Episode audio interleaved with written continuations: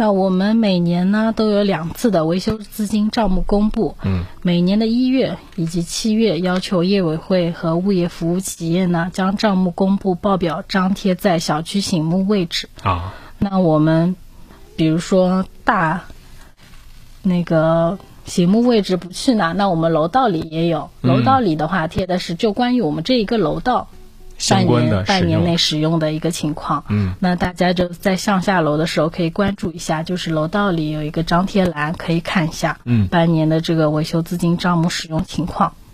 另外第二个呢，就是可以上我们的上海住宅物业网，或者是下载一下我们上海物业的 APP 进行查询。嗯，那进行业主注册，并且关联房屋地址。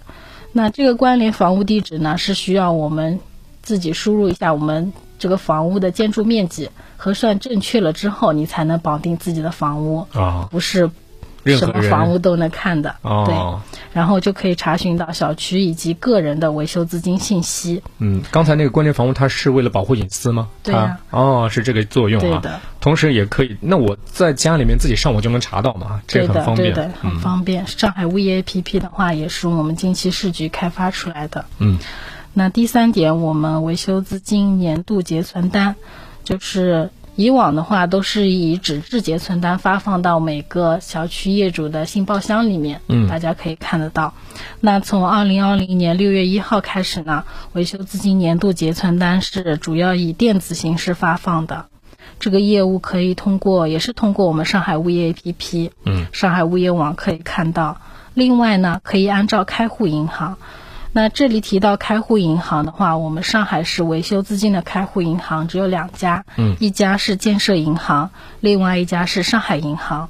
嗯，那按照我们小区开户银行的分别呢，就是说，如果是开户在上海银行的，那我们下载一下上海银行的 APP，或者是嗯关注一下上海银行官方微信公众号，嗯。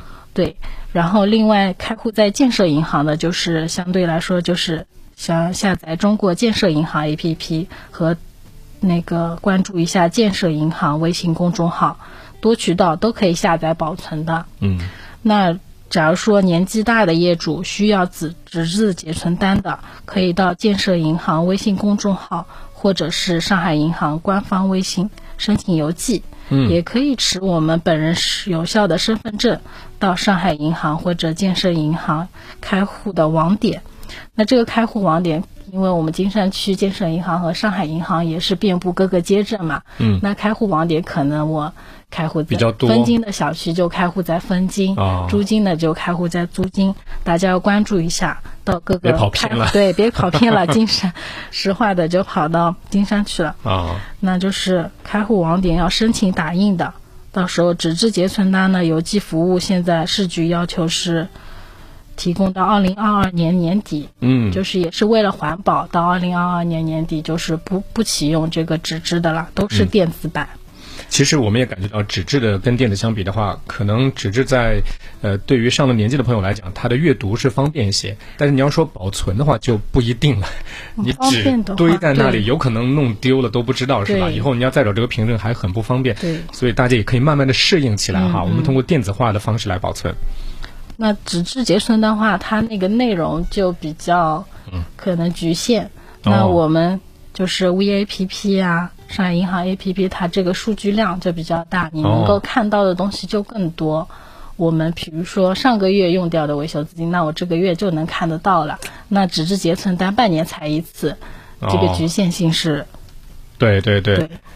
然后另外一点，也就最方便的，就是可以向小区的物业企业或者业委会查询，因为他们办公地点、地点就在小区里面，走几步路就到了。对对。对，对。啊，直接跟他们去攀谈攀谈是吧？了解那相关的情况，嗯。也是非常好的一种方式哈。